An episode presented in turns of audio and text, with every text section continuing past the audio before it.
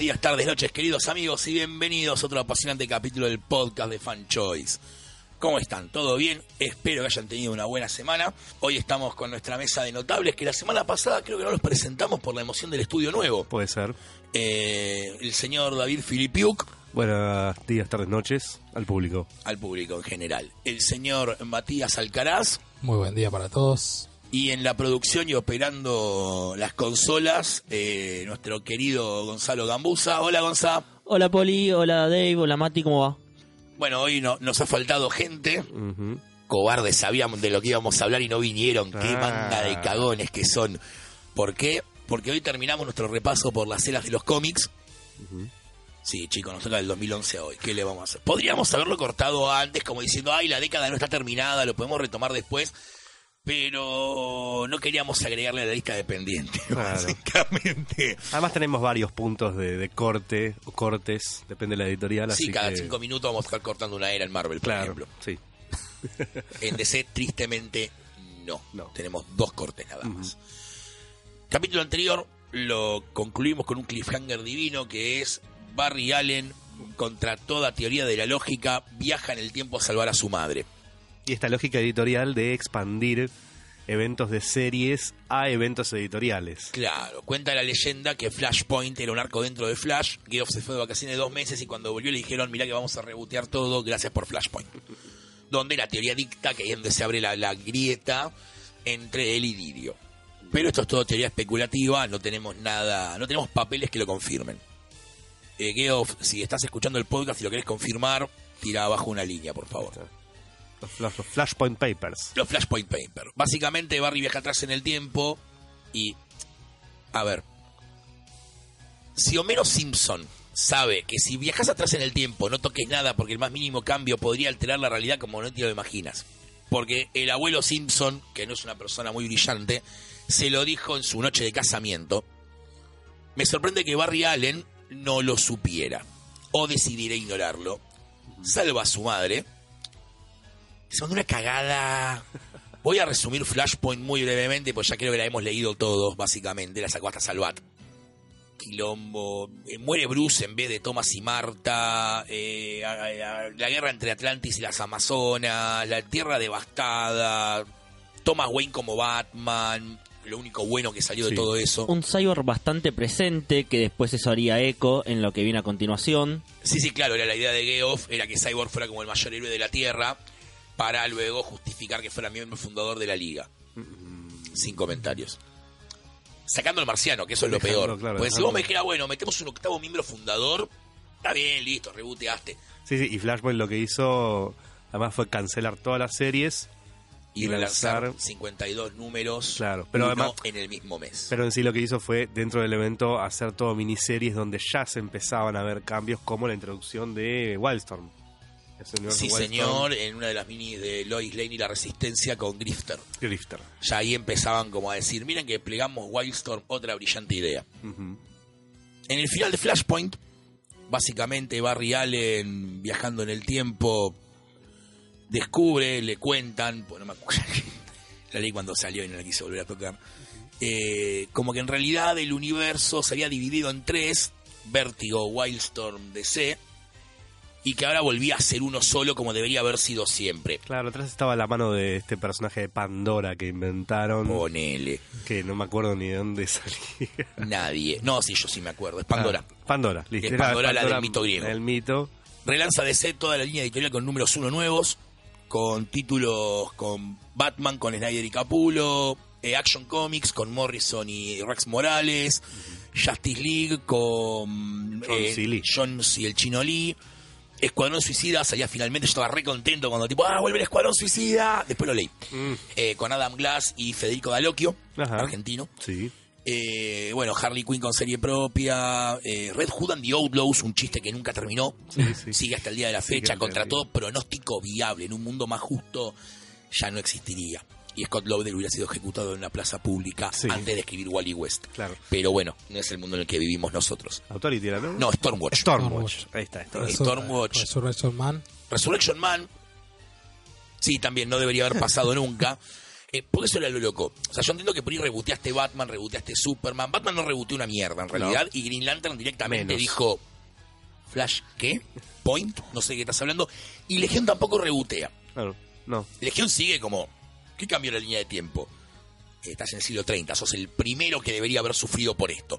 Pero bueno, A menos que ese cambio de tiempo ya hubiera establecido. Ya hubiera estado establecido. No, no es un cambio, sino que es parte de lo que de verdad, en verdad tendría que haber ocurrido. Sí, pero vos en Si el lo cómic- planteas de esa manera- En el cómic lo deberías ver. O sea, la- si la Legión interactuó con el Superman con los calzones afuera de los pantalones, el con el de Virne, básicamente. Sí. eh, che, ¿qué pasó acá? Pero bueno, la Legión es un universo aparte. Ese es el otro Va detalle, el cambio de diseño de todos los personajes. Le sacaron los calzoncillos para afuera, lo hicieron como más edgy, un poco como una idea medio noventera esa. Sí, De Yo creo que es- actualizarlo. Es, una idea noventera, es una idea además de del uniforme práctico, tipo, no militar, pero es una cosa así, más una ropa táctica, o Sí. algo por el estilo. El traje de Superman era eh, eso, un traje kryptoniano que se adhería al cuerpo, que era como una malla que se expandía en el cuerpo, se guardaba. por si engordaba era. Claro. Batman tenía, no tenía una armadura, pero tampoco era calza. Claro, era lo no, que no, venía no. usando. Un traje táctico, mucho más, todo gris, además sin el calzón tampoco. Cosa que duró hasta hace un año. Sí, dos. yo acá voy a ser polémico de vuelta. Es raro lo que voy a decir, lo sé, pero aguante los calzones afuera de los pantalones. Obviamente. O sea, estamos leyendo sub. Dale, boludo, se viste de murciélago, en serio. Sí, sí, sí. Pero los calzones quedan ridículos. Se viste de murciélago. En serio, lo más ridículo que tiene son los calzones afuera de los pantalones. Claro. No estuviste prestando atención a nada de lo que vení leyendo. Claro. Además llama la atención de última para el criminal y Además, que está discúlpame, vuela y tira rayos de los ojos. Por mí se puede poner el calzoncillo en la cabeza si quiere, de gorro. Y sí, señor Superman, disculpe, señor Superman, no voy a volver a molestarlo, señor Superman. O sea, Claro. dale, amigo. Tipo, Hit Vision, ¿entendés?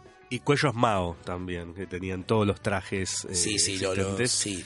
Y. Muy noventas para ser el 2011. Claro, sí, sí, sí. Y Aquaman eh, con ese hermoso look de patillas eh, cuando aparece dibujado por Jim Lee. Era algo bellísimo. No sé si te acuerdas en el primer arco. Sí, claro que me acuerdo. Las patillas. Sí. Algo bellísimo. Yo creo que a mí, el, por lo menos el que más me molestó visualmente fue el de Wonder Woman, Wonder Woman Con o sin pantalones. con pantalones. con pantalones. Sí, con pantalones. Igual Sí, no- que nunca llegó a tener pantalones, ¿eh? Los, los tuvo antes, Estaba, no, los- sí, pero los pantalones en Nuevo 52 estaban en las promo. La gente se quejó porque cómo no le ve ver el culo a Wonder Woman, básicamente sería esa la premisa y se lo sacaron. Y Sí, la igual- dejaron tal cual estaba. Sí, igual el, más allá de los pantalones, era feo. O sea, podías hacerlo, podías hacerlo mejor. Sí, claro que podrías haber hecho algo mejor. Sí, sí, sí. Después. Vamos a hablar de Tierra 2 en algún momento, así Wonder- me voy. Wonder Woman acá, eh, además de guionada por Azarello y dibujada en buena parte por Cliff Young, eh, actualizó, cam- o sea, actualizó el personaje, cambió el origen de Wonder Woman, cosa que también fue en su momento medio polémica, creo, como hija de, de Zeus, Zeus, sí. en vez de ser eh, en arcilla y toda la historia clásica. Mm. Historia que después, como que hoy en día no sé, hoy en día ya no sé igualmente si está como oficializado porque después lo toma la película eso en un Se punto. un quilombo, no sé, yo hay continuidades que ya ni me calientan. Creo No, que no. lo cambiaron. Lo cambiaron de nuevo a la, a la figura de arcilla, pero bueno, en su momento eso fue. Además, está bueno el, el run ese primero de Azarelo. Es una gran historia Igual de en realidad, 35 perdón, números. En, en el caso de Azarelo, te aclaran como que tipo Zeus tuvo relaciones con Hipólita. No me acuerdo de eso, eh. Sí, creo que sí. Sí, sí, sí. Era. Era más eh, semidiosa. o sea, tenía directamente que ver con. Sí, te habían dicho eso. como, dale, ¿en serio te creíste lo de la arcilla? Eso es mitología. Claro. eso- Ahí vamos. Era como, chicos, eso es, eh, ¿cómo se dice? Es una referencia, no, no me sé la palabra. Sí, nada, pero es una historia. Una mitología, no. Una metáfora. Una metáfora, gracias, Claro. Mati. Perdón, es muy temprano. Sí, sí, sí. Por si no lo saben, son las 8 de la mañana Gracias, en Poli. Singapur. Acá en Argentina son las 12 del mediodía. Ya podrías estar levantado. o despierto por lo menos, Gonzalo. Sácate el pijama, dale, boludo. Estamos grabando, en serio, no es serio. Sí, el gorrito ese me El, desorienta. el- el gorrito de dormir con la velita en la mano, no, no, no estás muy serio. Bueno, sí, en- te, te van a entender como, chicos, era una metáfora. Obvio que no es arcilla o algo así. Bueno, Sí, sí, sí. eh, ya que estamos todos evitando el elefante en la habitación, voy a hablar yo del elefante en la habitación. Sí. Hola, Ernesto. Eh, Hola, Poli. eh, Si escuchan que vomito, nada, Gonza, déjalo para que tenga más efecto dramático. Hay ¿sí? que limpiar el estudio, ¿no? Casa nueva. O, A tocar- o- o si me pongo a llorar, porque también Bueno, puede sí. pasar que Claro, me ponga poner a un llorar. fondo de pianito acá triste. Un violín, un violín. Claro, un violín, ahí está. Acá, acá inserte violín aquí. Espera, voy a dejar el- el- la- la pausa para que Gonzalo ponga el violín.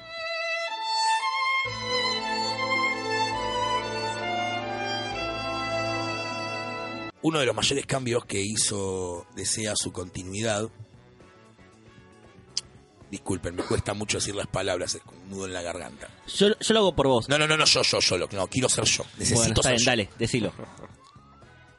fue decirte que la edad heroica arrancó con la liga, sacar a la JSA de continuidad, de y la concha de tu puta madre, colgarlos en una plaza pública quedaría corto. Al margen de que yo soy fanático de la JSA, eso vamos a correrlo a un costado. Influye, influye, no voy a mentir.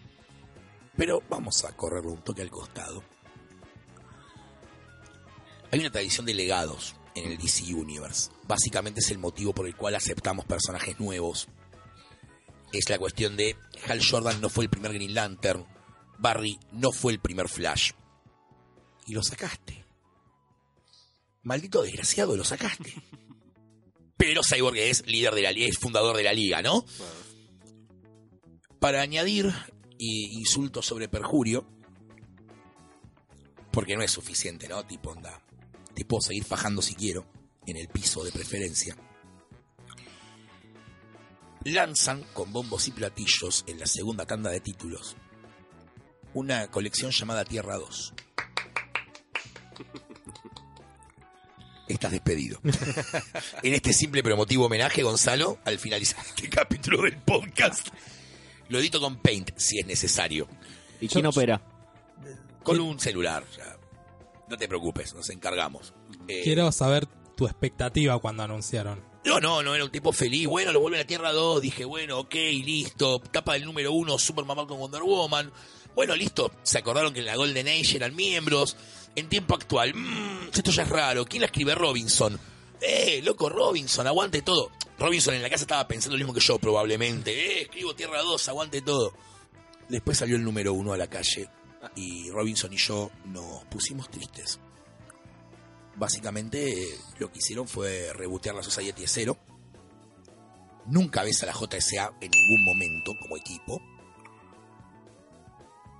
Y como para añadirle, ya te estaban golpeando en el piso y faltaba la patada a la cabeza porque no llegaron a tiempo, tienen, todos tienen los diseños más espantosos del nuevo 52. Eh, gracias Gonzalo por ponerle la imagen de fondo. Mati, córrete, por favor. Ese es un puede. muñeco de Jay Garrick que nunca voy a tener en mi colección. Sí. Sí, está el muñeco de Jay Garrick de esa ese. línea de DC Direct. Pero es Garrick, No tenés que tenerlo. comprar. Ah, No qué lindo lo- regalo de cumpleaños para No lo hacerte. creo conveniente a mis planes. Vos me lo podés regalar sin ningún tipo de problemas. El 28 de agosto del año que viene va a ser una sorpresa lo que pase. Hay Power Rangers mejor diseñados, me parece. De hecho, sí, hay muchos. Hay- No, conozco Power Rangers peor diseñados que eso. Claro. Posta. Posta. Fa, Sandra. Eh, los peores diseños de todo les tocó. Salgamos de este embrollo en que me metí yo solo y pasemos a otro tema dentro de DC. ¿Cuántos números? 30 el volumen 1, de en el medio 30, 32, ponele. Por Claro, ahí. pasa que en el medio Robinson es hace 10, 12, 15. números y después entra Tom Tom, Taylor. Taylor. Tom Taylor tiene la libertad de hacer lo que se le cante. Sí, A mí y en su momento eran uno de los estilos que más me gustaba leer porque era cualquier cosa. O sea, Claro, no tenía sí. la historia del legado de lectura Perdón, de Poli. claro, yo quiero hacer una aclaración sobre esto que Sí. es. La serie estaba buena. Sí. Lo, lo- lo peor de todo es que la serie estaba buena porque podía pasar literalmente. A ver, en el número uno, Sí. spoiler warning, chicos, boletean a Clark, a Diana y a Bruce. Claro. Arranca así, invade Darkseid la Tierra, logran repelerlos, pero se sacrifica Superman, muere Bruce y muere Diana con unos diseños espantosos los tres. Sí. Eh, les hicieron un favor, básicamente. Pero el guion de la serie no estaba mal, para nada. Claro. Pasa que bueno. No es la JCA. no es la JSA. Pero estaba bueno, eh, que Alan Scott tenía el chiste de que no era un Green Lantern, sino que era la representación en Tierra 2 Es Swamp Thing. del poder del verde, claro, de Swamp Thing. Eh, Flash sí tenía el poder de, de, llegar tenía sí el poder de, de Apolo. No, de Mercurio. De Mercurio, de Mercurio. Mercurio le da literalmente el poder, es verdad. Claro, como en la muerte como de los viejos dioses, el del casco. Sí. Y tenía el casco puesto. Tenía el Eh, casco, ah, re que tenía el casco puesto. Así que no sé, sí, y, lo- y después, no sé, un montón de personajes eran como una suerte de Black Ops, Atom. Sí, militares. Estaba, estaba bien armado. Sandman era como una especie de espía. Wesley Claro, Dodds. Wesley Dodds y, después. Tom, claro, y Tom Taylor era, y Tom Taylor lo que hace es eh, introducir al Batman de Flashpoint o una suerte de Batman de, de Flashpoint ahí, a Thomas Wayne como Batman y después al Superman negro, eh, Sí, Balsod. Balsod, ahí está, que era agorafóbico. Para Sí, porque había estado en la zona fantasma todo el tiempo. Claro, a todo eso también en la, desde Apocalypse vuelve Superman. Sí, eventualmente en un evento llamado Earth 2 World's End, Sí, al mismo tiempo que Future's End, cuanto menos hablemos del tema mejor, sí, eh, destruyen Tierra 2. Gracias a Dios. sí. Eh, y después Convergence, y después vuelven en otro título llamado Earth 2 Society. Ahí en el filo de tener que comprarlo, pero zafé. Ah, ¿no tuvo crossover con este el de los villanos? ¿Cómo era? No, si es otra tierra, con Forever Evil. Ahora sí, vamos a bueno, pero eso también era mm, te hacía como una reintroducción del multiverso, te lo expandía de alguna Eh, manera. Tierra 3. Tierra porque 3. bueno, nosotros nombramos a Pandora, recién llegué que era la Pandora del mito griego. De ese no paraba, era como tipo, ¿qué más le gusta a Poli? Esto. Fue una época en la cual a mí me echaron de DC básicamente. Era tipo, Question le gusta a Polly. Question le gusta a Poli. Bueno, vamos a convertirlo en una entidad cósmica, Mm. al nivel del Phantom Stranger. Sí, Lo que sí me gustó de esta época es que DC blanqueó que el Phantom Stranger es Judas. claro. Nunca lo hice abiertamente, pero las 30 monedas de plata colgando del collar, es el mayor traidor de la historia. Come on, man. Sí. Judas. ¿Y Básicamente. estaba Caín también en el juicio? ¿O era otro personaje? Era. No, eran ellos tres, la Ah. Trinity, of Sin. Sí. Trinity Nunca of te dicen quién es Question, Ah, nunca te dicen quién es. nunca te dicen quién es. Se estima que podría ser Caín, quizás. Lo, lo de Pandora también es como tipo. Chicos, por favor. Doctor Sí, Manhattan además- hace justicia. Ah, Eh, pasó, gracias. Y lo hizo. Yendo a los títulos principales, Snyder mete una idea para mí en, en concepto buenísima, que es la corte de los búhos.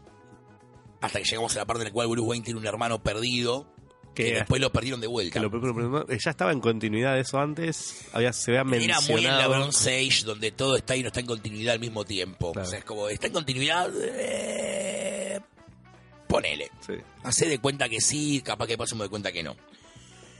Superman con Morrison, que volvía con lo, la remerita y los jeans Sí, hacer y la capita, un homenaje clarísimo a la Golden Age Claro. en todo momento. Podría ser un héroe más social ahí metiéndose con los mafiosos. Eso hace que Pérez se pelee con DC y se vaya porque él no podía escribir Superman libremente porque le decían, ay, no sé la relación de Lois y Clark, ¿qué onda? Claro. Pero preguntale Sí, a Morrison. Morrison Pero no, estaba- no dijo nada. Porque a la par que salían los números uno, Morrison escribía. Había como dos continuidades. Una era, o sea, la liga arranca en un momento, cinco años antes del momento cero. Y Superman arranca cinco años antes de eso. Sí, y seis, siete años Action antes, Comics arranca cinco o seis años antes de eso. Con el Superman con la remerita. Y Superman, el título que escribía George Pérez, lo hace. Pasaba en el, en el presente, con el traje ya kryptoniano. Entonces era un problema ahí. Eh. Hizo, saludó Hellspawn en un número y Oh, se fue. Me hiciste acordar. Bueno, Número sí, la, la- nueve, la plegación del universo Wildstorm a, a DC fue un desacierto tremendo. Nunca supieron qué hacer con esos personajes. Jamás. Porque tenía a Apolo y a Midnighter que, oh, mira, Joker se escapó, ya lo maté.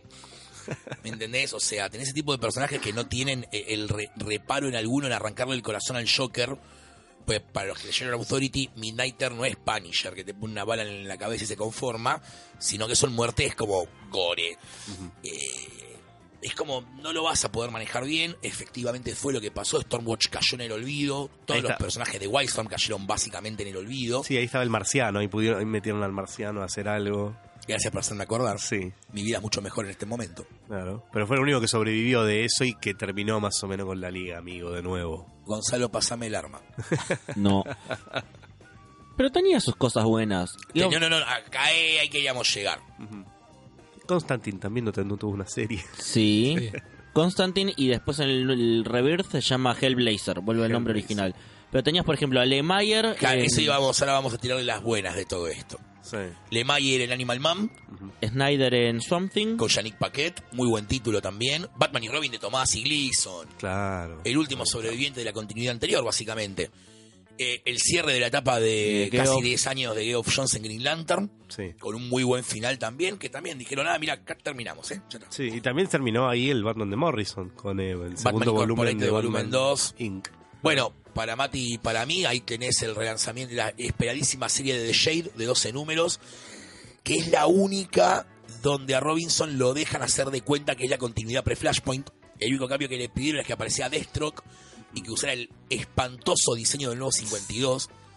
Eh, espantoso es una manera suave de decir lesa humanidad. Hay gente que debería ser juzgada en serio por crímenes contra la raza humana. Ya a esta altura estamos teniendo en Warner las series, ¿no? Más o menos 2011, por ahí ya está Sí, Flash. casi, sí, Arrow ya estaba. Ya estaba Arrow, venía y creo que ya se incorporó Flash. Sí, Así que sí, tenemos- casi que sí. Eh, tenés una influencia clara de las series de televisión.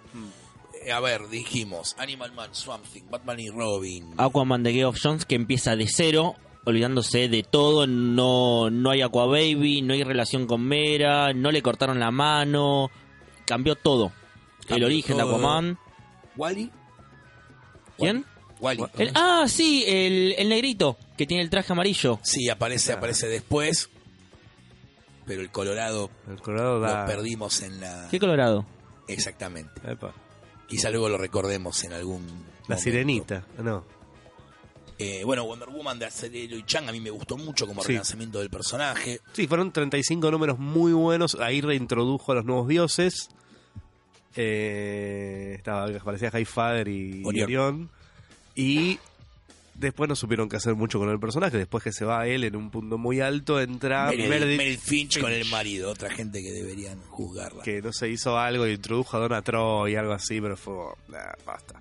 O sea, toda la movida esta de Nuevo 52 fue lo que en la década anterior había sido el Ultimate de, de Marvel, de reactualizar los personajes en un punto, hacerlos modernos, edgy, Mandó- ponerles aritos mandó- a algunos. Mandó un mensaje Bendis, dijo que tenés que arrepentirte de todo lo que acaba de decir. Fue la idea, Igual, al mismo la tiempo- realización. Pero al, al mismo tiempo están haciendo Tierra 1, donde era justamente eso, un relanzamiento edgy. Claro, bueno, eso fue una cosa, una movida editorial que no se termina de entender al día de hoy, la de las novelas gráficas de Tierra 1, que es una movida que sale del 2011. Que siguen saliendo. que siguen saliendo, que es esto. Un Cada nuevo- obispo. Y a nadie le importa ya. Claro. Llegamos al punto en el cual Hay cosas muy, hay Nadie- ideas muy buenas, pero nadie está preguntando por el Aquaman de Francis Manapul. Sí, todos los días, por eso lo, días. lo sigo en Instagram, Anapul, que está de cumpleaños con el hijo y la familia y no me está dibujando Aquaman. pero, Que esta sí. gente que tiene vida, boludo, es increíble. Eh, no, pero hace, claro, había salido una, una trilogía de Superman de Straczynski que le dijeron escribí esto. Y hizo Está ese buena. Superman medio también oscuro, a la par de Man of Steel, me parece Eh. que salieron.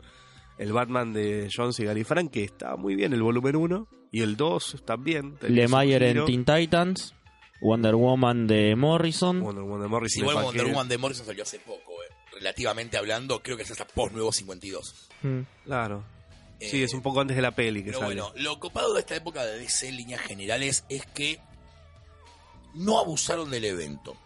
Mientras que Marvel venía onda, ¡ah, más eventos, más eventos!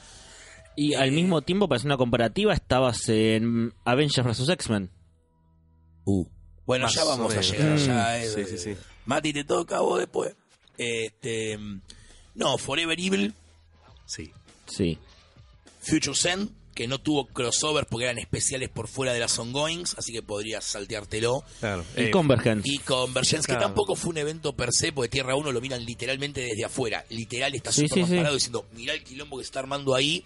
¿Lo de- metemos? No lo creo que Y después Rebirth, que tampoco cuenta como evento. Pero ya llegaremos a eso. Claro, Forever Evil lo que hizo fue el mes de los villanos también, que fue todas las portadas con el las tapas holográficas Que se derretían al sol. que se derretían al sol. Después mejoraron la técnica, pero tampoco hacían falta. Se derretían al sol, boludo. Increíble. Maravilloso. Maravilloso. Y por Marvel, ¿cómo andamos? ¿Cómo andamos por Marvel? Por Marvel eh, en el 2008, me parece, había empezado 2010, no 2010 empezó muchachito llamado Jonathan Hickman a, a escribir eh, Fantastic Four.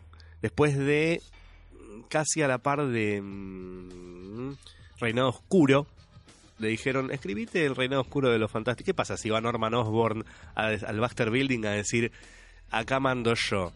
Bueno, básicamente Valeria y Franklin Richards lo echan a patadas, a él y a todos, lo dejan eh, llorando, básicamente.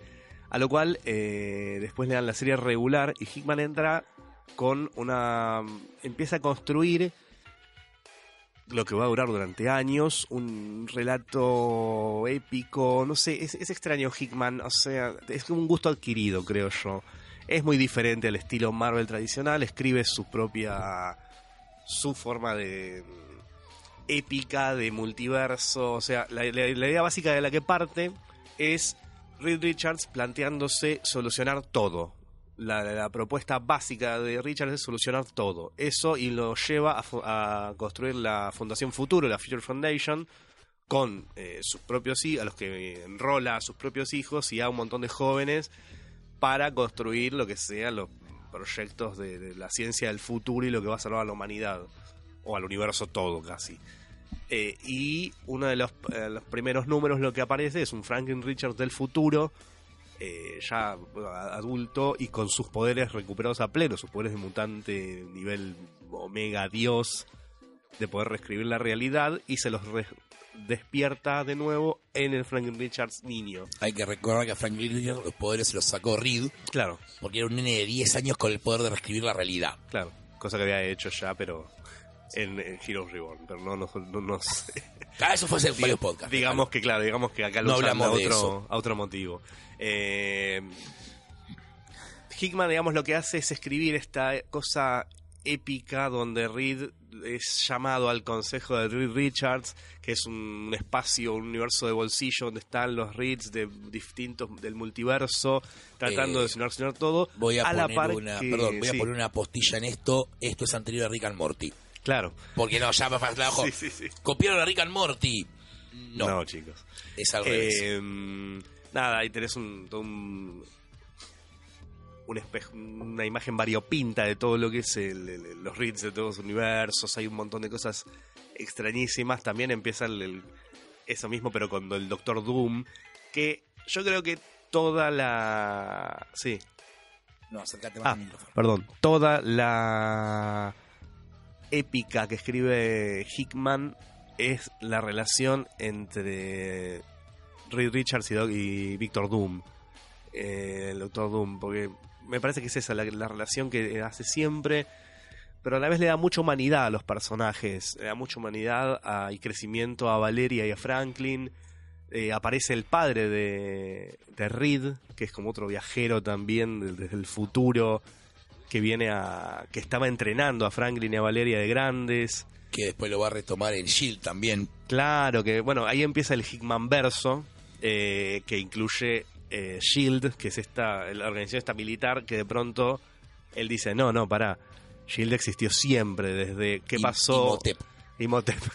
¿Qué pasó cuando en el antiguo Egipto invadieron los Brood? Y ahí la raza Brood, y bueno, ahí estuvo Imhotep con eh, la lanza de, de Osiris para detener a, a la invasión, o Leonardo da Vinci, o no, en la Galileo contra Galactus. Galileo contra Galactus, o en la China, eh, no me acuerdo quién, quién era el personaje de la China, ¿No que es estaba, no sé si era Genghis Khan o en Japón era, pero era enfrentando a los celestiales, digamos que la frase famosa que lo que lo caracteriza es que "Oh, así no es como termina el mundo. Uf, piel de gallina, boludo. Eh, después también es- escribe mm, Secret Warriors, ahí no sé si puedes ayudarme un poco porque vos la leíste mejor. Secret Warriors mm, no ti- tiene que ver, no tanto por ahí con el, con el gran tapiz que arma él, es como uno de sus primeros laburos, puede ser a la par de Fantastic Four, al principio con Bendis, eh, donde el flaco introduce los Howling Comandos nuevos, básicamente con Phobos, el hijo de Ares, que había muere después en Siege, eh, Ares, no Phobos, Ah, sí. Eh, Quake, Daisy Johnson eh, y un par de personajes nuevos más. Todo después lo vas a ver en la serie Agentes de Shield, porque básicamente en la serie live action Claro. reformulan. De hecho, hay una temporada que se llama Secret Warriors, que es en homenaje a Hickman. Eh, y es muy interesante, muy de espionaje. Es donde te plantean el tema de que Hydra y Shield son la misma cosa en realidad. Sí. Eso viene directamente desde ahí, obviamente después tomado en las películas. Y esa es como toda la conexión, digamos. Tiene más conexión por el lado de Shield Claro. Que por el lado de lo que plantea Hickman y que después va a pasar a Avengers también. Claro, y cuando termina la épica de, de- de Fantastic Four es enorme, se plantea el arco 3, donde, eh, spoiler, muere Johnny Storm, muere entre comillas, en tanto queda atrapado en la en Zona en negativa. la zona negativa con la ola de aniquilación y eh, después vuelve de una manera súper épica. él, él es, es él peleando una y otra vez, siendo revivido hasta que logra desbancar a Nihilus y eh, conquistar eh, la zona negativa. Eh, tenemos la vuelta de Black Bolt, la vuelta de... No sé, es, es una cosa terrible todo lo que pasa en la historia. Spider-Man en el equipo. Spider-Man en el equipo cuando muere Gozo como, como el tío de, de Franklin, digamos, se, se establece esa relación otra vez, la importancia de los del tío, los tíos Ben, Sí. dice, dice Spider-Man en un momento. Y bueno, todo termina, el gran enfrentamiento de Reed, que en el Consejo de los Reeds había desafiado a los Celestiales. ¿Y qué pasa cuando los Celestiales vuelven y tienen que enfrentarse a Galactus? Es un lindo homenaje también a Tierra X, a, a ese, esa historia. La gran épica termina después conectándose cuando, después de Avengers vs. X-Men, del cual Hickman escribe unos números que son cuestionables, sobre todo porque creo que son coescritos. Eh, ahora pasaremos a Avengers vs. X-Men. Él pasa a dos títulos, Avengers, que se divide en dos títulos, Avengers y New Avengers, que ya venía New Avengers, pero acá New Avengers lo convierte en digamos, en Avengers construye la épica y la aventura con el equipo clásico, con Tony, con el Capitán América, con todos los Avengers que puedan existir y más. New Avengers es el equipo de los Illuminati, básicamente donde sigue la historia de Richards. Claro, donde en realidad que te plantean en New Avengers es el multiverso está colapsando, los multiversos están chocando entre ellos y deciden arbitrariamente destruir universos. O sea, el juramento de no matar. Bueno, Marvel nunca lo tuvo mucho, No. muy en claro ese tema, pero acá es como tipo. Vamos a aniquilar realidades enteras para que la nuestra sobreviva. Claro. Usando las gemas del infinito, porque cada uno de ellos tiene una. Claro, Y el número uno arranca con que le borran la mente a Steve Rogers claro. para que él Steve- no recuerde a los Illuminati. Claro, Steve Rogers trata de manejar el guantelete y falla, se destruye la realidad que están tratando de, de salvar o algo por el estilo. Y eh, le borran la mente, claro. El, el primer número él se despierta así medio sin tener idea de qué pasa y eso va a tener repercusiones fuertes luego. Sí, muy fuertes. Pero antes de esto pasamos a esa maravilloso crossover Avengers vs. X-Men. Sí, bueno, veníamos de House of M, los mutantes que habían quedado 198, más, más, algunos sal, algunos recuperan poderes. Eh, bueno, aparece esta mutante, Hot Summers, viene cable, se la lleva, fue un ida y vuelta que terminó, digamos, en que ella vuelve, porque se habían llevado al futuro para protegerla, reaparece y obviamente como todos los Summers o todos los descendientes de, de Jim es portadora de la Fuerza Fénix. Y acá viene el problema de vuelta donde no tienen mejor idea que se dividen los bandos porque obviamente los Avengers quieren, no se sabe bien qué quieren, supuestamente quieren retenerla, pero bueno, sabemos que eso no va a terminar bien. El equipo de Cíclope que ya estaba bastante alterado, bastante polarizado con defender la raza mutante a toda costa. Ellos quieren que ella tome esta fuerza Fénix porque encuentran que es la única esperanza y ahí empieza el conflicto porque obviamente no, no va para más. En un determinado momento esta fuerza Fénix eh, se divide en cinco mutantes, en Namor, Colossus, eh, Iliana, eh, Magic y Emma Frost y Cíclope. Y ahí, bueno, las cosas ya, ya, se, ya se habían desbandado completamente. Ahora con ellos cinco se van, se desbandan totalmente. Y es un cierre para todo lo que venía. No sé si fue el mejor cierre que digamos. O sea, Spoiler warning. No. Fue un cierre. fue un cierre, sí. ¿Es un final? Es un final. Igual, Sí. fue un cierre es un decir, porque después Nada es un cierre, nada No. nunca termina en este mundo. Claro, no, lo que, el, ver- creo que el verdadero cierre épico de la, de, la historia de Hope Summers es eh, Second Coming, el, el advenimiento, el segundo advenimiento, como traduce Panini a Sí. La segunda venida. Eh, Pero eso es anterior a vs. Es, anterior, anterior. claro, porque ahí es cuando ella des- despierta sus poderes para hacer eh, mímica de, de- de poder mutante, de- toma la fuerza Fénix y la, la divide en, en ese momento eh, despierta a cinco mutantes Sí. que después son medio trascendentes en su Eh, eran. Hay algunos que después les van a dar un par de, de bola y están buenos, pero. Bueno, eso es lo que tiene dentro de todo Marvel en esta época: es que los, los nuevos personajes que surgen les, les dan un poco más de bola. Les dan bola, tienen sus series, eh, bueno. Eh, y bueno, para volver entonces sí termina esta serie con que después de varias consecuencias, Hop Summer se junta con Scarlet Witch, que recordemos que era la que justamente había desencadenado todo este tema de los mutantes, de la extinción, y logran largar, digamos, eh, Sí, expulsar la fuerza Fénix de vuelta al universo, y eso provoca que vuelvan a renacer en todo el mundo los mutantes. claro.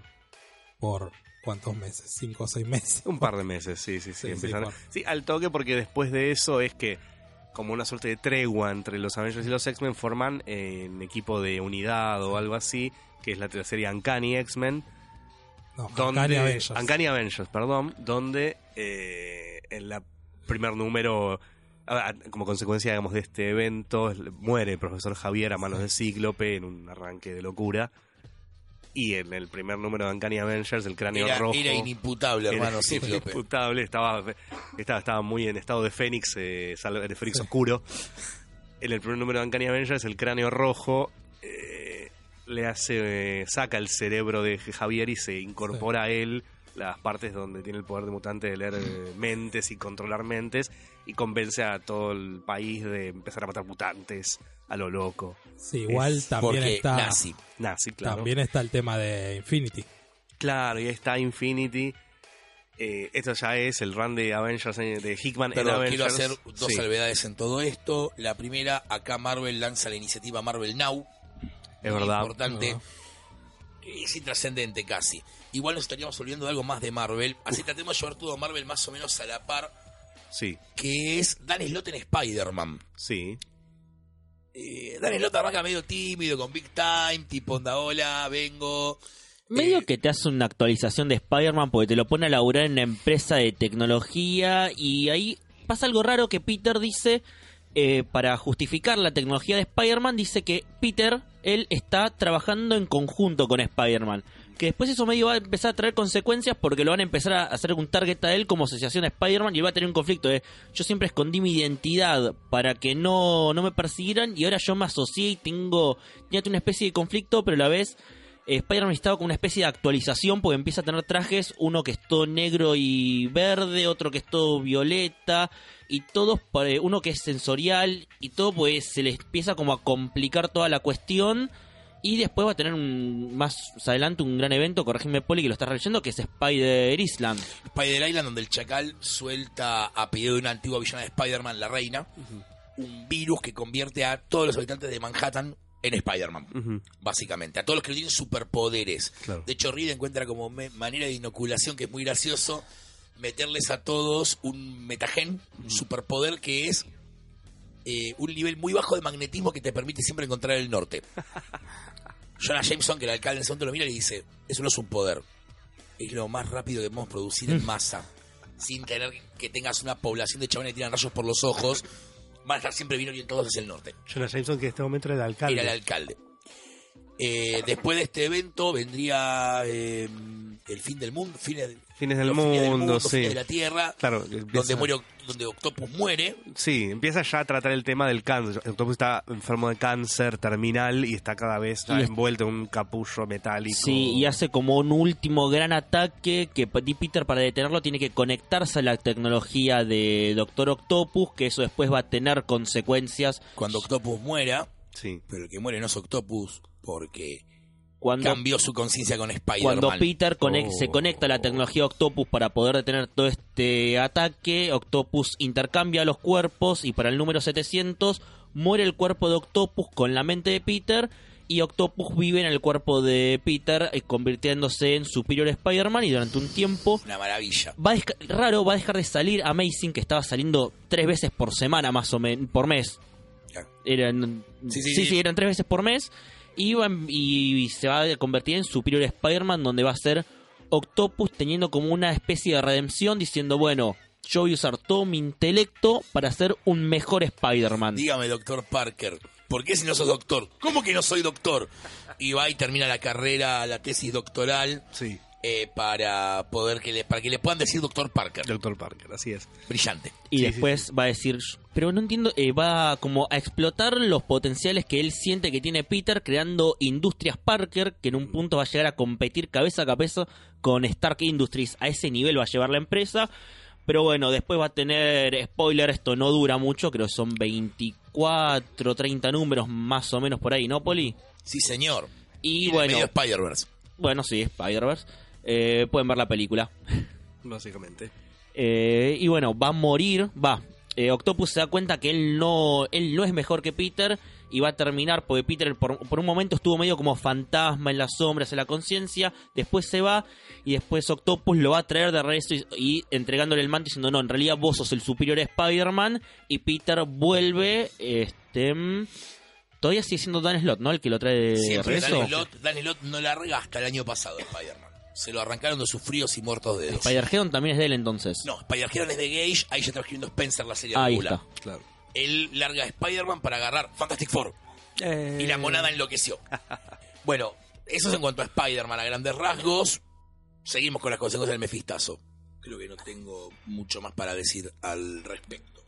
hacen mm, pero hacen cosas medio raras con el Mefistazo porque ahí te plantean de que Peter en realidad eh, la identidad la pudo esconder no por el Mefistazo sino por un acuerdo que había hecho eh, Reed Richards con los Illuminati Doctor para borrar Strange. Bueno, en Spider Island se rompe el hechizo. Sí, porque eh, mientras Peter no revelara la identidad, eh, nadie podía saber que era él, era básicamente. Si él no lo decía públicamente, nadie podía darse cuenta.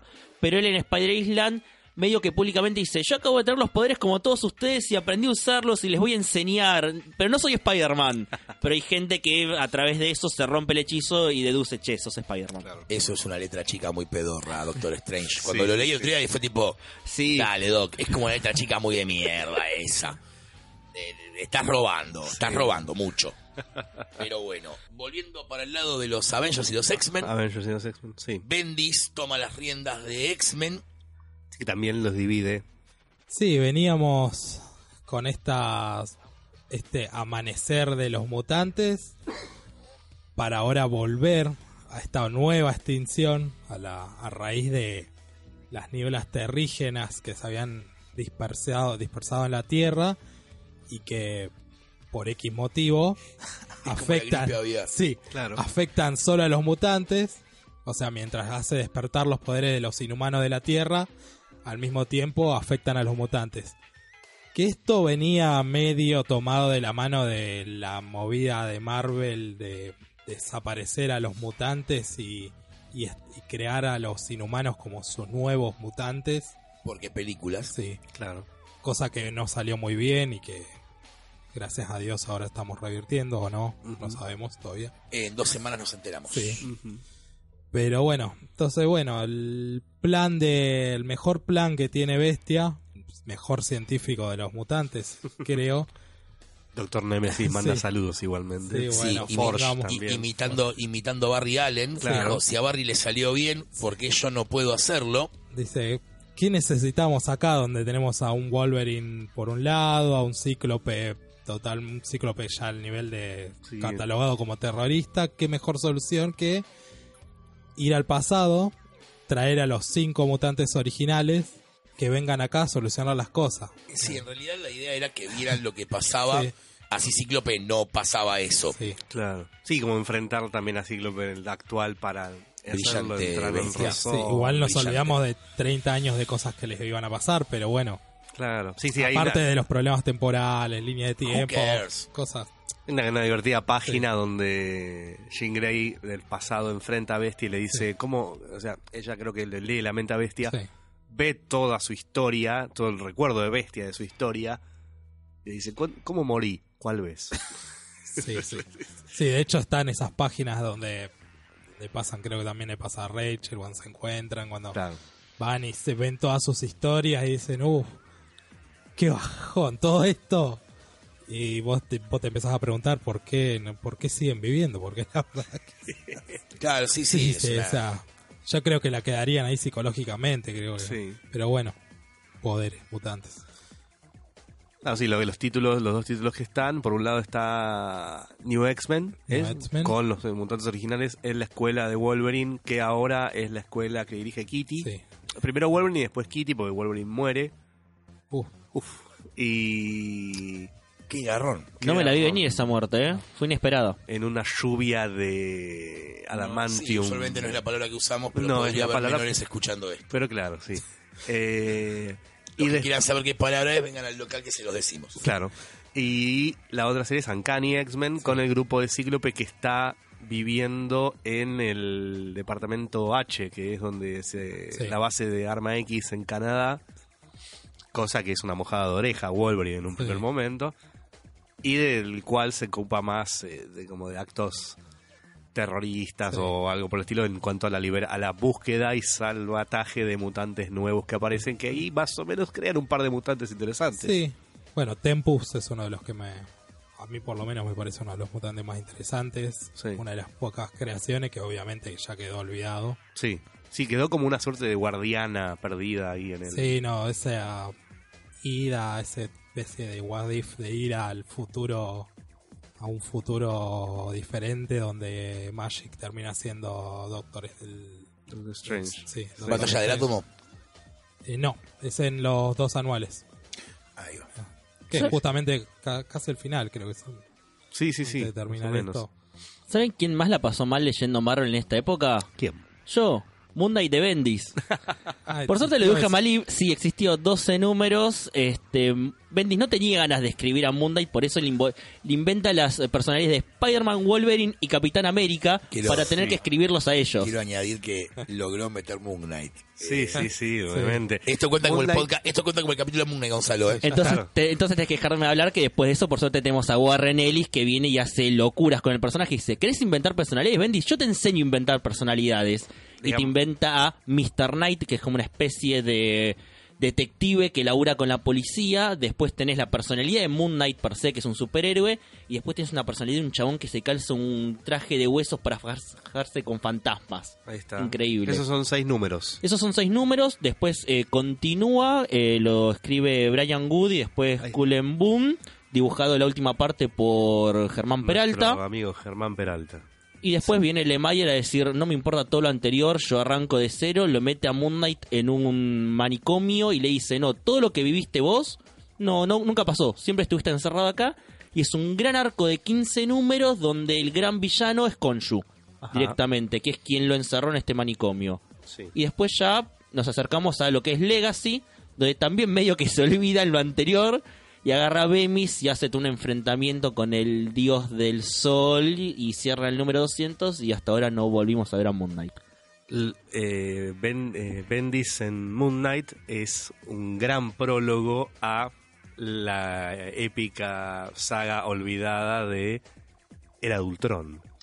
Qué. Sí. Sí, porque lo que sería como el artefacto que están buscando todos es la cabeza de La cabeza de Ultron, y después está Mephisto vestido en el medio. Era de Ultron eh, que es, pasémosla de largo y es una distopía zaraza. Y además se deshace a sí misma en el último número. se deshace a sí misma, lo cual, pero la única consecuencia factible importante que trae es que lleva a Galactus, eh, el Galactus hombre gigante, ¿cómo, cómo es el nombre? Me olvidé, recordame el nombre de Galen. Galen, lo lleva al universo Ultimate. Y pará, y traen a Ángela de la colección Y de traen Spawn a Ángela de la colección. Marvel. Así es, claro. El personaje Es que iba a cambiar más todo. importante. El minuto donde eh, Spawn 9 Pasó costó una fortuna. una fortuna y volvió a, cero. Lo último que iba a Moon Knight, ¿cómo se llama el que nos mandó, me mandó un meme a la página de Fancho? Cristian López. Cristian López, te mando un saludo que me mandó un meme sobre Moon Knight. Eh, está muy bien, después quiero verlo. No lo vi yo, la verdad. Ahí te lo paso. Eh, el universo Ultimate está Galactus, eh, que se fusiona con la Ola Gala- Galactus, Galactus. Tus Galactus, que es la, el- versión Ultimate, y construyen un Super Galactus que va y va a hacer pedazos la Tierra. Tierra que ya estaba arrasada por Ultimatum, que había. Magneto loco había dado vuelta a los polos de la Sí, ya Tierra. no y había- muchos. había destruido todo. Después hay los X-Men tienen, bueno, ahí después de eso Hickman, ya que estamos, estábamos con los Avengers y vamos todo a lleva lo mismo, ¿no? Hickman se encarga de, eh, con- de los Ultimates con Sat Rivik en los primeros números de arte. Maravilla última. Una maravilla. Y lo, lo, que publicó hace. Omnipress, perdón. Parte Sí. de lo que estamos hablando de Marvel, menos Moon Knight. Claro. Lo sacó todo Omnipress. Pero de, sigue, pero de Moon Knight, si quieren leerlo de Warren Ellis, está en Salvat. Está en la de Salvat. En la sí, roja. sí, hardcover. En la, rojo bonito. son los seis numeritos de Moon Knight de Warren Ellis. Eh. Ultimates de Hickman. Si hay gente de Omni, Sí. no me ofendo si sacan Moon Knight, salvo lo de Bendis, yo Claro. lo compro. Está- está- pero estaría muy bien que continúen eso, que lo, lo saquen y lo continúen. Está bueno, porque además está Germán ahí dibujando. Así que tenés un autor argentino, un orgullo. Eh, acá Poli dice que Llamaron, duda, llamaron de OVNI y dijeron que no va a pasar. no va a pasar. Me imaginaba. Hasta que salga la película o la serie. Ahí, ¿quién te dice? Ah, después mira el meme. Ah, em, Ultimates de Hickman hace una cosa muy interesante. Si habíamos hablado de que los Fantastic Four, Reed Richards planteaba solucionar todo y, y construía la Fundación Futuro, acá Hickman hace algo muy interesante que es construir las mismas páginas. La, quien lo pueda ver los números, es el mismo plantado de página con este Reed de Ultimate que se había vuelto loco. El Reed de Ultimates era un pibe que te plantean que había sido bulleado de pibe, había sido rechazado por su Storm en cierto modo, ya después de Ultimatum, estaba totalmente devastado y lo que decide es tratar de destruir el mundo para hacer uno nuevo. Esto lo escribe Bendis en un evento que cruza con Spider-Man, Nova, eh, Doomsday se llama todo el evento ese. Después de eso, Reed queda en la zona negativa perdido, logra salir y ahí construye, reúne un grupo de científicos y construye la ciudad. Les dice en el mismo planteo de esto, eh, creo que Reed Richards de, de, Hickman decía, vamos a, el futuro es eh, brillante y lo construiremos juntos. Este dice, no todos van a sobrevivir. Construye la ciudad, es un, un domo en el norte de Europa y desde ahí desafía primero a los dioses nórdicos y los destruye, básicamente todo hace lleva el Ragnarok a Asgard, destruye todo, el único que sobrevive es Thor sin poderes. Este Thor se une a los se vuelve a unir a los Ultimates y toda la saga esa termina eh, termina de una manera medio re- irregular porque se va Hickman al final y escribe creo que Spencer el final y no sé, la ciudad toma vida, le da un par de ribetes interesantes. El tumor que tenía Tony Stark en Ultimate es una suerte de doble personalidad que lo ayuda a él a comunicarse con esta ciudad. Es medio extraño el final, pero está buenísimo. Y en el medio tenés la destrucción de Washington con eh, un ente que manda a Richards ahí a destruir todo con una suerte de bomba atómica, agujero negro. Todo esto va a llevar al evento de Hickman destinado a reformular el universo Marvel para siempre, que es Secret Wars. Sí, Relacionada con la original, sí. ¿Está buenísima? Sí. sí.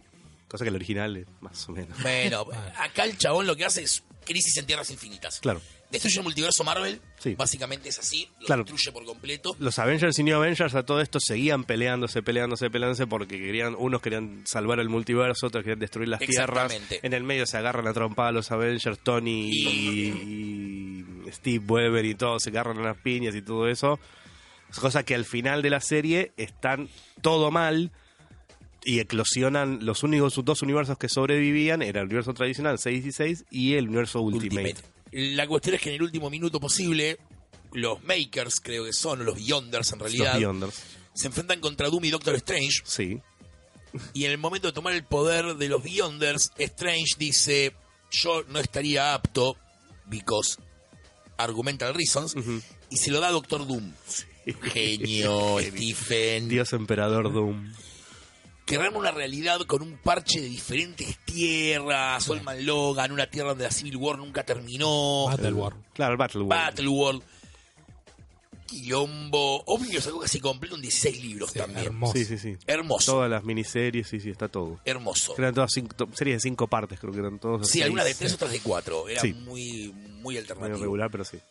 Eh, y al final, Richards, o sea, hay una nave con sobrevivientes del universo anterior, entre ellos Reed Richards, Star-Lord, eh, Miles Cíclope. Morales, Peter,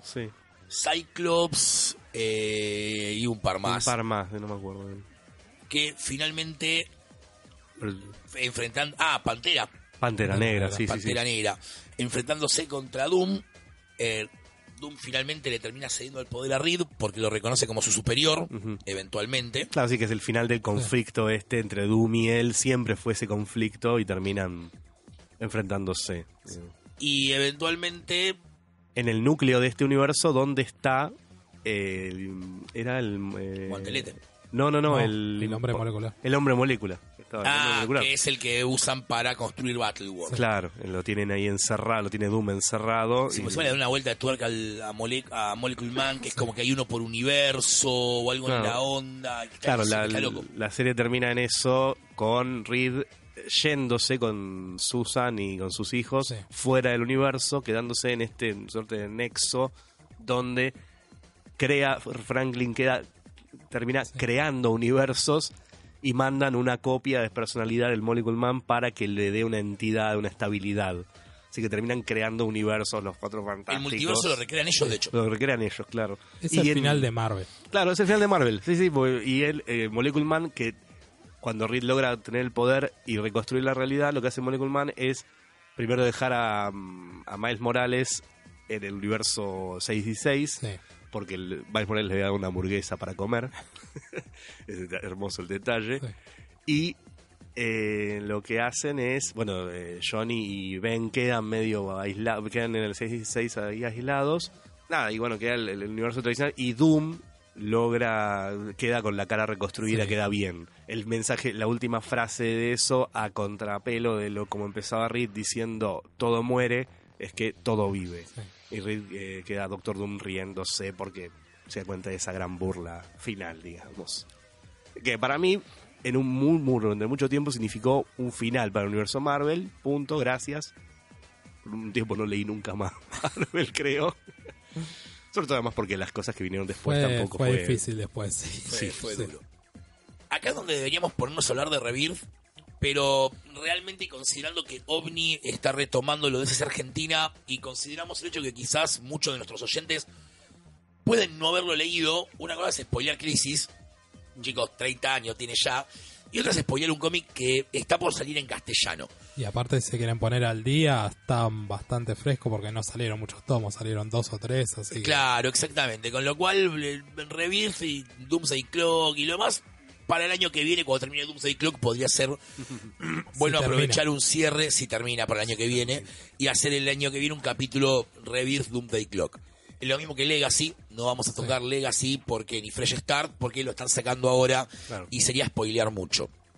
Con lo cual, bueno, vamos a pasar a nuestra sección de noticias, Sí, que fue- tenemos una noticia puntual esta semana, pero que rompió todo. Sí, do- dos, diría yo. Una, eh, se estrenó Spider-Man Far From Home, vayan a verla. Sí. Sí, Está yo digo, bien. digo En- lo mismo. En el, en el Y tren es todo de- lo que vamos a decir de la película. Pasemos a la otra noticia. Obviamente, sí, sí, sí. Que Terminó The Walking Dead. Terminó The Walking Dead. Para sorpresa de todos. Claro, Eh, se habían solicitado hasta el número 195. 195, pero sin embargo el martes salió una noticia de eh, Kirkman diciendo, termina mañana muchachos. Sí, lo lamento mucho. Este, yo siempre pude escribir esto como quería. No quería que esto terminara de esta manera. Claro. Este.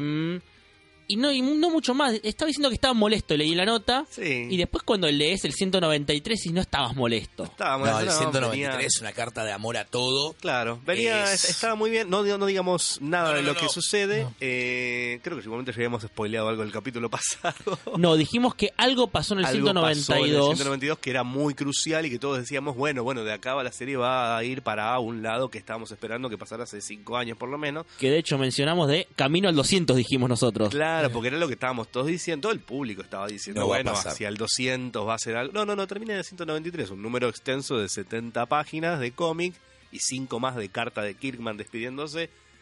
Donde sí da un cierre, da un buen cierre a la serie. Y a no- partir del evento ese trágico, plantea Sí, déjalo ahí. un universo abierto y muy muy interesante, la verdad. Él dice que tenía pun- eh, tenía el final ya marcado hace años, pero que eh, de pronto se dio cuenta de que estaba en ese tercer arco de su historia y no había vuelta atrás. Y le iba a ocupar esta cantidad de números. Creo que en, estas tierras eh, serán 32 TPs, creo, porque acá está por editar el 29, así que manténganse fuera de spoilers quien, lo ha, quien la sigue, quien no la puede retomar y seguir hasta que sea la, la conclusión. Ahora Muy voy a tomar yo el micrófono Sí. para la parte divertida del mercado, de cómo funciona el mercado. Sí, Sale a la venta el martes a la noche, online. Noche nuestra, después de las 12 Yankees. Los Yankees tienen una regla muy estricta de Diamond de que no pueden vender los cómics antes del miércoles. O sea, lo pueden vender a partir de las 12 de la noche. 10 de la noche, horario argentino, básicamente. 4 dólares sale a la venta el día 1. Al cierre de este capítulo está. ¿Cuánto nos ahora de acá? 20 dólares. 5 dólares. 25. Ah, 25 dólares. 20 Tenés una de 25. y una de 20, está Y bien. una de 20. Eh, El otro día no miércoles estaba. mismo estaba 15. Sí. ¿Por qué? Ustedes se preguntarán cómo es que funciona este tema de oferta y demanda. Mm. Voy a ser breve y lo voy a explicar. Muchas páginas lo que hacen es tiran a precio de tapa el día que sale, porque lo tienen que hacer por ley básicamente. Luego te figura sin stock, luego aparece de vuelta a 15 dólares y básicamente ahí entra de vuelta el terreno especulativo. Que qué es lo que haces, ves a qué velocidad se agota. Tenés mil copias en stock para números redondos. Tirás 100 a 15 dólares. Ves en cuánto se agota. Voló, listo, aparece de vuelta el viernes a 25. Fue lo que pasó con Mr. Miracle 1 en su momento y Batman Elmer. Era una cuestión de demanda, básicamente. Eh, obviamente que nos cayeron mensajes de todos lados a la comiquería, tipo, por Dios, decime que lo conseguís el viernes Sí. y el jueves. Claro. Y ya era como tipo, lo consigo, vale una fortuna. Cabe destacar que la gente de Image esto lo tenía calculado y el lunes, en realidad el miércoles, sale a la venta el second printing del número. Ajá. Pero, eh, nada, chicos, hay un second printing que no sé si va a estar a 4 dólares todavía, porque esa es la otra. Es un número de 70 páginas a 4 dólares porque Kickman no quería levantar la perdiz. Claro. Así que no sé si el second va a salir también 4 dólares. Siendo Image, estimo que sí. Porque DC, por ejemplo, el especial de Rebirth costaba 3 y a partir del second estaba 8. Acá, tomando la fuente que es My Comic Shop, está el 193B y dice Cover Price 4 dólares. Eh, bien por los chicos de Image. Pero bueno, sí, fue un hecho que nada, simplemente lo que decimos nosotros siempre de... Está bien, en este caso fue una sorpresa, no se pudo prever. O sea, nosotros de hecho no llegamos a pedir para stock copias. Porque, nada, es Walking Dead mensual. Nadie me la pide, yo no la traigo. O sea, va por el 190 y pico. Es como el 192. No Claro. te ves venir lo que va a pasar. No, No es como decir, de, miren que en el 193 rompemos todo. Vas Claro. como un ñomo, compras 20 copias de Batman 50 para stock. Porque Batman se va a casar y Ajá. lo dejamos, es todo por esta semana, chicos. Espero tengan una muy buena semana y el podcast que viene es una sorpresa. Sí, No vamos a spoilear nada. Obviamente esto termina las eras. Como bien ya dijimos, Rebirth lo tomaremos el año que viene posiblemente. Viste, dije que cumplíamos todas las promesas y abrí otra, boludo. Soy un hijo de puta. Soy como DC, no termino un plot ni en pedo. Eh, así que bueno, eh, año que viene Rebirth, que ya OVNI va a estar muy avanzado con esto. Vamos a poder spoilear y divertirnos y entre telones y cosas por el estilo. Tengan buena semana, lean mucho y esperamos el feedback, sí. chicos. Agradecemos a la gente de Mixtape Radio que nos abre las puertas para seguir grabando el podcast acá. Recuerden que los pueden encontrar como Mixtape Radio AR en cualquiera de sus redes sociales o pueden comunicarse al 11 44 70 77 32 20 para grabar su podcast o programa de radio si así lo quieren. Hasta la semana que viene.